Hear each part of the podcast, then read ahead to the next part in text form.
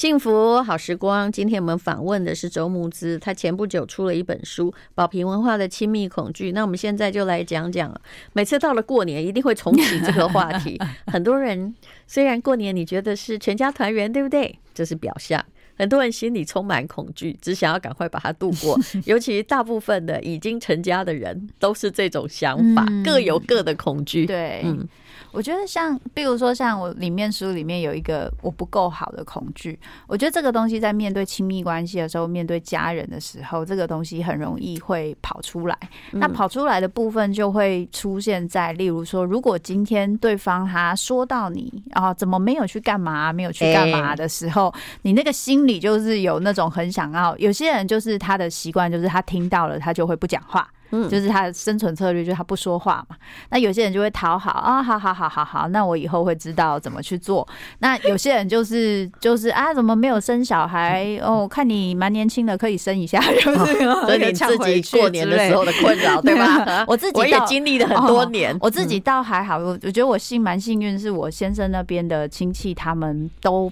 很有在这方面都很有分寸，有教养的家。对他们，他们只会他们会，但是他们没有分寸，会是啊，慕姿书写完了吗？然后我 就觉得啊，怎么可以问这么没有礼貌的问题？还挺好。要是我，我心里的 OS 是什么，知道吗？关您什么事？只是我可能还会保持微笑啊，是是，这叫老练于江湖啊。不过我我在猜他们，因为他们跟他们关系蛮好，他们有点半开玩笑的那个感觉，所以就觉得开开玩笑还好。不过我觉得对我们来说，就是特别是在。如果你有读过《亲密恐惧》这件这整本书，我觉得最大的辛苦是在你回回到家的时候，你开始会去意识到你跟父母的一些相处，或是跟你跟一些长辈亲戚的相处，那个东西其实跟你习惯的，就是这个互动，它可能某方面怎么去影响你的亲密关系，其实是很有趣的。比如说，我有个朋友就跟我说，他回家的时候，他发现一件事，嗯。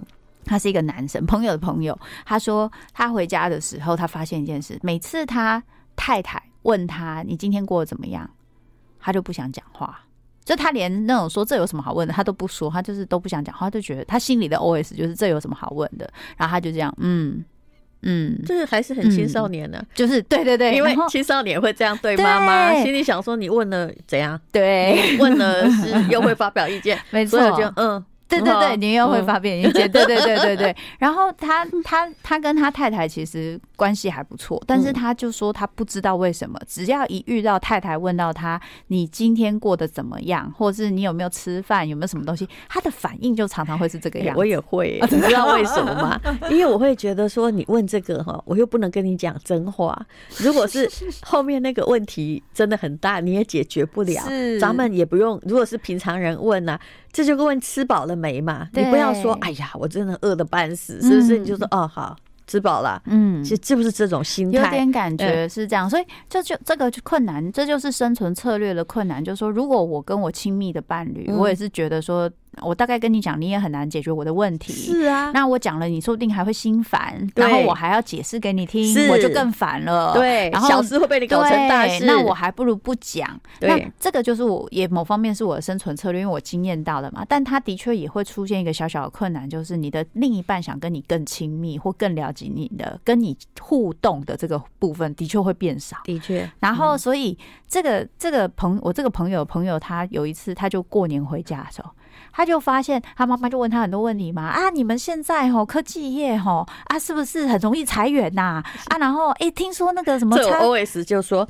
这跟你也没关系，被裁员你也不会救我。对 对对，猜，他说不定 OS 也是这样啊。你们那个最近股票涨很多啊，你们公司股票有没有也有涨啊？啊，你有买吗？还是你有分股吗？OS 就会说，你只关心钱吗？你不知道我每天在做牛做马，嗯，就是类似这样。然后所以他就发现，他发现他爸妈问他的问题，他的反应就就是一样。嗯嗯嗯，没有啊。还好啊，因为不讲比较安全，这是我们从青少年时期已经训练出来的了。没错，没错。然后他太太就在旁边看，然后后来他回晚上回到房间跟他太太相处的时候，他太太就冒出一句：“你有没有发现，你今天回你爸妈的样子，跟我问你的事情，你反应很像？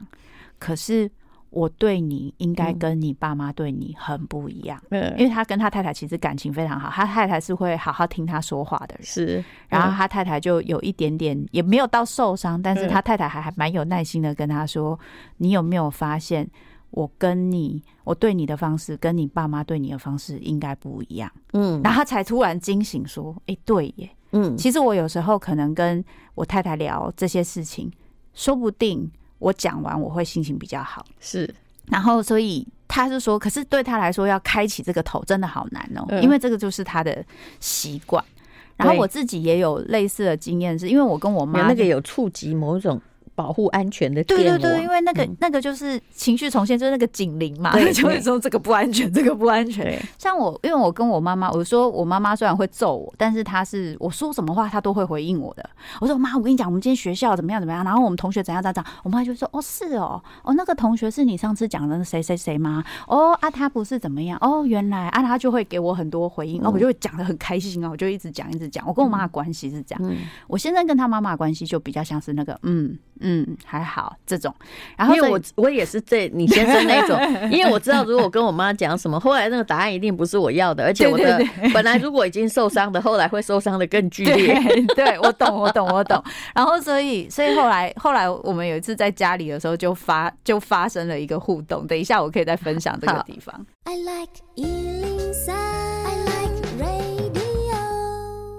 幸福好时光，我们在讲的是新年期间的亲密恐惧。对，所以像像我刚刚讲那个东西，然后我跟我先生两个在跟爸妈的互动方式就很不一样嘛。然后，所以后来我们两个人曾经遇过几次的几次冲突，是哦，我可能问他一些问题，然后他就露出一个白眼，嗯，就是一副就是啊。这没有什么好问，这我刚刚讲过了。嗯、然后我就说，我刚没有，我说是吗？你之前有讲过，我没有听到。他就一直翻白眼，就我就说，我我我我我说我我是真的不知道你，我哪里惹了你？对，而且 我心里想说，这个这么简单的事情，你讲一下就可能有点像是，就是例如说什么家具什么东西怎么用，就是一些很小的事情，然后他就会一直翻白眼。然后我就想说，你翻白眼的时间，我在这里问你的时间。你光你讲完，我们这件事情就过去，我们为什么要僵在这里？然后我就弄到我也火气开始上来了。然后他就说：“我不知道，我就觉得这个问题有什么好问的？你很爱问问题。”我说：“这个问题是没有一定要问，但是呢，我觉得你也不用用这样的方式对我回应，因为有时候你也会问对我问一些没有很重要的问题，可是我不会这样回应你。”然后我先生就说：“我才不会。”然后我就哦 好哦好哦，我心里想说好，我就等。然后我就想说我忍，这是我现在学心理智商最大的优势。然后就有一次，我好像那天工作的地方比较特别，然后状态也比较特别，所以回来之后我就跟他讲说哦，我今天从哪边回来？他就说哎，你怎么会从那边？然后我就说哦，因为怎样？哎，可是你不是。然后我就又解释。然后因为我我很习惯跟我妈这种对打，的好奇心对，然后我也跟很习惯跟我妈这样对打，所以我也不会觉得不耐烦，就解释给她听，然后。解释完之后，他就连问我好几个问题。然后解释完之后，我就突然看着他冒出一句：“也是可以这样问很多问题，我们不吵架的。”我觉得这老婆有点阴险。哎，他有想到是之前的事情吗？他他很聪明，哎呀，这么聪明，聪明人，他什么都记住。然后他就没说话。然后我就心里想说，多好，我们就就是，我就说我我不说我不是要电你的意思啦，我是说，其实你就可以知道，我我们有时候是可以这样子对谈的。嗯，所以有的偶尔的时候，他会跟我一起回我家，然后我我跟我妈对话就是这样嘛，然后我们就会问，哦，我妈就说，哦，那个是你的那个，我说，哦，然后我妈说她的事情，我就说，哦。你是上次我们见到的那一个朋友吗？我妈说不是，不是，是上次我跟你说哪里的那个朋友。哦，我们就会讲，然后我就突然福至心灵，转过去跟我先生说：“你看，我们都会聊这样，我们都会这样聊。因为我跟我先生有时候他讲他的事情，我就说：哦，是哪一个同事啊？我先生就会突然冒出一句。”你又不认识，然后这个话题就断掉了。然后，然后我就想说，我就因为我我我的先生就是比较有那个，刚刚我说亲密恐惧，就是比较怕失去自我，就他跟他父母的互动，他就不想解释。然后我就想说。你不解释是也不会怎么样，但讲一下会怎么样？然后我就跟他说：“你看，我们家互动都是这样这样，所以我很习惯这样的互动。然后我觉得也是因为我们两个的之间的对谈越来越有安全感，他知道我不是要电他或者怎么样。我觉得这是互相建立的某种互动关系，就是我并没有要窥探你，对对对对对，就不是要控制你，对，然后我也不是要说你做错事，嗯、我只是想跟你讲说，哎、欸，你看我们真的家里的互动差那么多，所以难怪我们的会有这样不同的方式。我觉得这是一个惯性互动的问题，像我。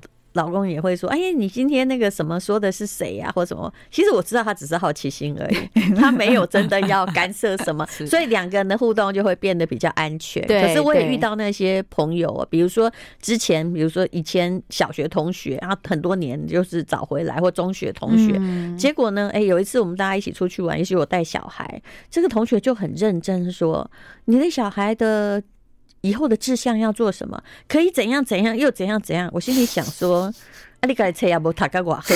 这 always 哦没有讲出来。那那个为什么哈？不管你自己的小孩来管我的小孩，不需要你操心。是，但是我就跟他说，其实。我家的事情我就自己管就好了。嗯、我我已经界限已经对界限就 你也写过那个什么界限的书嘛，对不对？就界限先画出来，但是可以用比较温和的。没错没错。但有些人哈，我觉得那是阿尚个性的，尤其我的年纪会遇到很多跟我年纪一样大的阿尚，他们就是很喜欢把别人家里事当自己家里的事，嗯、而且哦，他们其实不太了解所谓的有些人不能讲。嗯，比如说你的个案，你。基本上心里知道的不能告诉人家，律师也不太能够。我最常都讲我自己。然后，如果你真的问什么，我我其实因为当公众人物也很久，我很知道什么可以讲，什么不能讲。是，如果今天我去跟你讲，哎，你出去给我渲染的话，也不是没遇过啊。对，但就会。连别人的故事都会误传成你的故事，是，那你就会惹很多麻烦。所以我很了解一点，有时候我会就直接说说，我们大概没有办法把很多细节这样跟你聊天，因为我在这个环境里面，我已经习惯了很多事不要讲比较好。嗯，就是那个界限就会画起来。是，但是就是要。嗯，对，这个不是很好处理，但是其实每个人都不了解别人的状况。对，可是我觉得淡如姐在讲这个东西，就变成一个很重要的关键，就是我们在面对一些如果那边东西我被戳到了，什么东西叫做界限？嗯，什么东西叫做我的生存策略？就反而造成我们关系变得比较差。其实你老公也只是他突然就是，哎，你问他的时候，他想到他童年一直努力在维护的那个界限而已啊。所以有可能就是我觉得差别就是觉察。就是像刚刚淡如姐讲这个东西，其实会让人家比较清楚是界限，因为我清楚我的觉察。但是如果我不清楚我的觉察的时候，我都会反应会过大。对，过大的时候就会伤到人。当然，当然，因为别人不了解你呀。对对对。但你的确也不能啥都告诉他呀，对不对？是。哎，比如说，如果有人这样来，我的界限就会马上出来。比如有人说：“哎，你跟你老公现在相处怎么样？”你知道我心里的 OS 应该就是说：“请问现在是记者要来吗？关你什么事呢？”可是你看，一般这个贵妇喝下午茶，很习惯的在抱怨自己的老公在讲什么。对。但我很知道，从小受的训练就是。话是不能这样乱聊的，真的，真的，真的。哎，有时候还是训练博士班比较容易。好，待会再聊。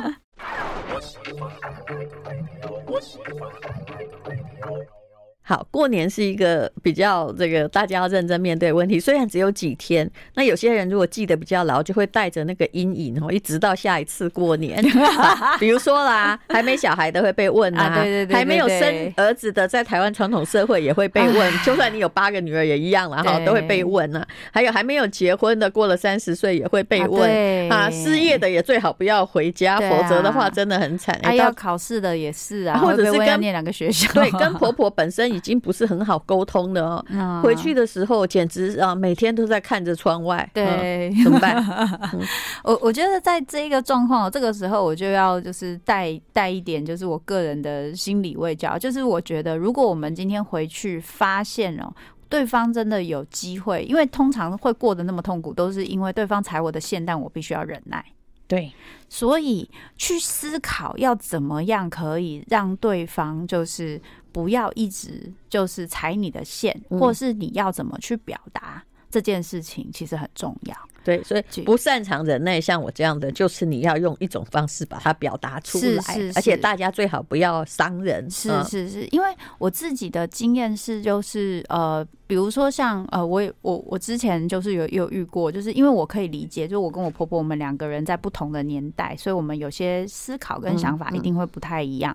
然后我记得我那时候还听到一句话，就说：“哎啊，那个就是我们女人家哦，就是要多做一点啊，家事啊、顾家啊这些，就是应该我们做，大概这样子。”然后脾气挺好，就是我那时候听到，对我那时候听到的时候，我就是觉得说，因为我们这一代就是女女权意识很抬头嘛，然后我就想说，我也有在赚钱，然后我就听到我没有抬头，我只是觉得我的人的意识很强，对对对。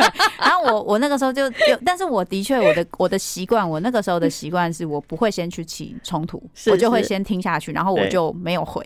但是我后来想一想啊，我如果都不回。我以后回去我就会委屈，我听到这个话我就会委屈。可是我委屈之后，我婆婆也不知道我委屈，她以为她在跟我讲一个她的观念，可是她也不知道我的观念是什么。所以我应该要让她知道我的观念。可是我要怎么让她知道我的观念？我们又不会，其实她改不了，对，你心里都知道那个根改不了。但是我觉得我婆婆有个蛮大的好处是说，如果我跟她讲，她有听进去，她是能尊重我的。所以那个时候我就我就想，我真的想了一年。我想我一年我要怎么回？真的，我觉得这个果然是从上次过年 一直想到下次。我就想，我就想说，因为这这个话题一定会再出现，然后我想说我要怎么去讲，不会让我们两边很冲突。嗯，然后他又可以听懂我在讲什么。嗯，所以我想了一想，就变成在在后来的过年，就是我婆婆又说了类似的话，果然就又出现类似的话。然后我就我就补一句说，我说真的，就是他就说，啊，我们家都没有让家里的小孩做家事这样子，然后。我就说，因为家里都是男孩子，嗯、然后我就说，真的，我妈也都没让我做家事。我说，所以后来啊，结婚之后啊，就是就是就是妈，你儿子教的很好，他都会跟我一起做家事，嗯、然后我也变得轻松很多。妈，你真的教的好好。然后呢？然后他就没说话，摸摸鼻子。然后这个话题我们就再也没听过。真的吗？真的，那他算是很棒的。对，我说我婆婆自我反省就是觉察力很强，又或者是说也可以觉得他就知道说这个观念我们就是不一样的嘛。他是受过算是高等教育，对对，就是老师，他是老师，对对对。因为我婆婆不不识字，嗯，她没有读书，那就是要，但她很聪明，对对。那他会无意识讲这样的话的时候，哈。其实我都觉得，我只要看着他，他就会心里想说：“哎呦，我已经嘛得做行李哈，不能忘记嘛，好够完呢。”其实我都没有讲话哦，对，好厉害。但是因为我知道他的知识本来就不是逻辑系统很发达，那这是他固有观念，对，我可以假装没听到，你知道吗？好厉害哦！因为你去回话，就比如说你可以回说啊，不然叫你儿子养我，哇，不是战争起来了吗？是不是？那真的就是很硬啊。对对对对对，我觉得哈还是看人。真的，就如果说今天我妈是老师，她给我讲这句话，我可能会比较受不了，嗯，因为她个人的知识程度、教育会比较高，可能而且妈妈对你比较敢哦，啊，婆婆对你比较不敢，因为你毕竟不是她生的嘛，所以有些时候哦，我觉得有两种状况，第一个就是哎，你想出一种比较和谐的解决。讲的方法，第二就是哦，你就把它当成，哎呀，你个人的 知识架构，或者是你的逻辑系统在那里跟我不一样，你就这么想吧，就反正啊，我也是。呃阳奉阴违，但有些人不喜欢，他会觉得说。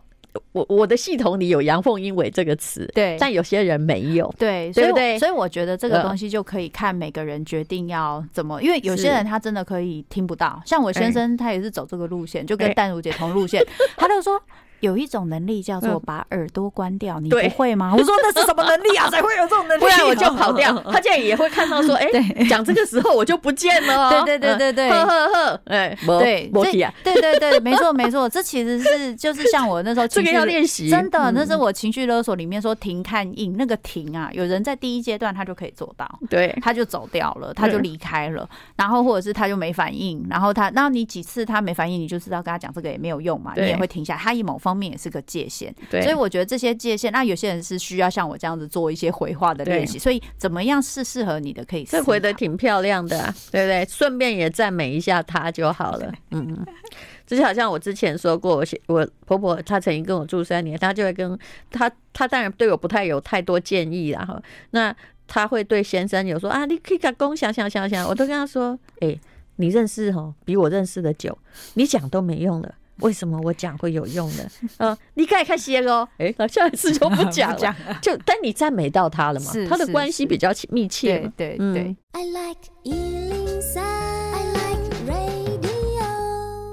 幸福好时光，我们今天请到的是周木之，谈到的是过年的亲密恐惧，这也是他的书，宝瓶文化所出版的。那有一种状况哈，就是你目前所维持的某些状态，跟一般别人认为的生命进程不一样，所以呢，他会来管说，啊，什么时候，嗯，这。呃，要结婚什么？可是你很可能刚失恋啊，你心里自己就过不去，然后哎，要应付这些问题，嗯，可以让他们闭嘴吗？有什么方法？嗯，我真觉得离开现场真的是一个还蛮好的选择，与其回答不如逃走。对，因为我觉得去个厕所也好啊，例如说家里只有一间厕所，然后他们问错问题，就没有人可以上厕所，只有你可以上，那是不是一件还蛮开心的事情？或有时候你单身了，那其实已经过了四十。几岁？你就是不打算结婚，对。可是旁边的人就会开始，而且讲话，他自己觉得很好听，其实很难听。就说你以后哈啊都没有小孩，老的时候你就会孤独死啊。嗯其实我以前的回答方法就是说啊，不然怎样？人要欢乐死嘛。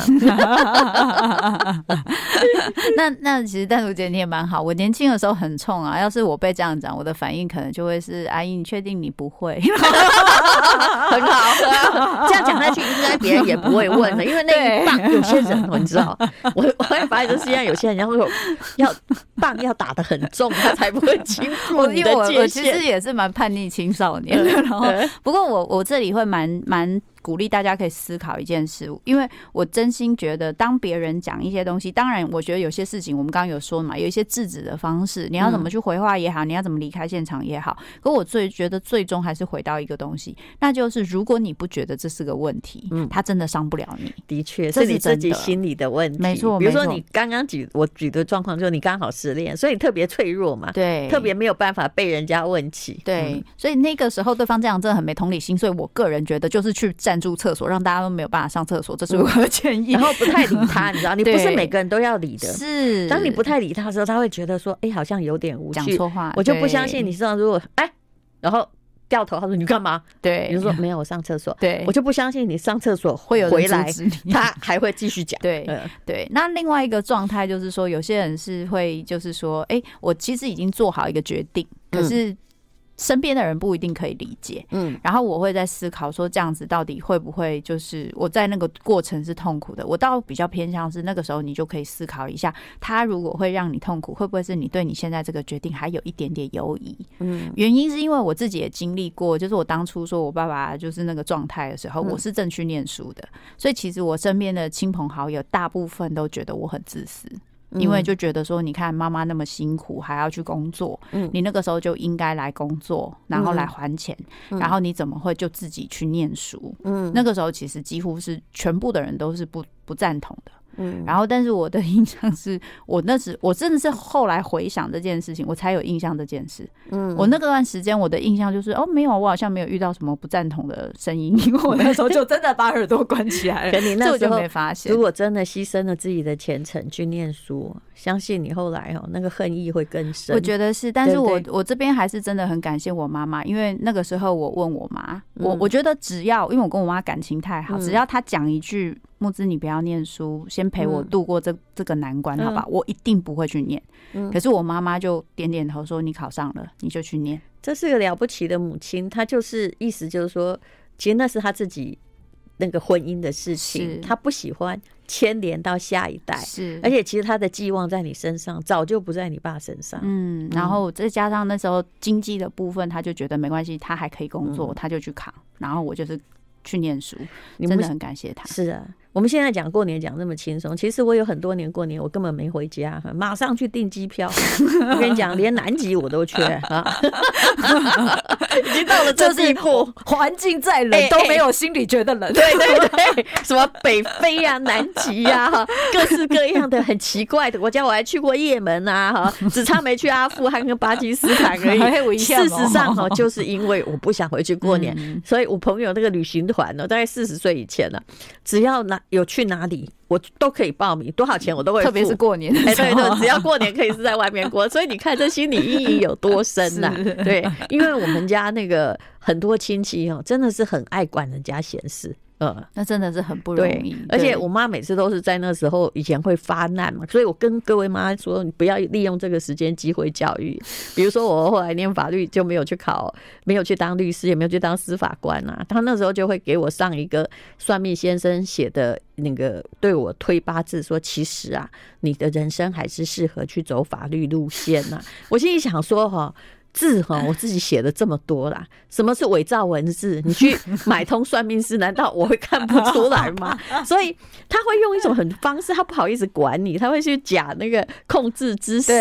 那或者啊，会在过年以前，我那呃那个呃，在念研究所的时候，我妈会在过年哈，就努力哈去找朋友的小孩来我家相亲，你知道？所以你知道为什么？我为什么不要回去？就是。哪里有旅行团，赶快去！因为你不要再去面对这种控制型的冲突。所以我现在想起来，觉得真的蛮有趣的。然后后来呢，只要你后来有我自己也常说一句话：别人如果想要说，哎，你应该真是，我说，哎，你现在不要再继续对我说应该。其实从小到大，有人企图叫我应该做什么。你真的要开始这样做吗？要对我这样的人吗？他们从来没有成功过。说的好，就是逃嘛。对，这这个也有点赞哦。呃，这后来就赞，因为后来那些要管理的人毫无关系。对，对，那对于自己的亲属，你知道一战会出现很大问题。对，基本上就是逃啊。对，其实逃避哦。我嗯，虽然可耻，但是有用。这句话日本话真的说的很对，真的，真的，真的，真的。所以我觉得我们就是慢慢的去练习怎么去抓自己的跟他人相处的一个界限呢。嗯，好，那也尊重别人的界限，然后也尊重自己的界限。嗯，这个过年就会过得好啦，对不对？是的，谢谢周慕之，谢谢淡如姐。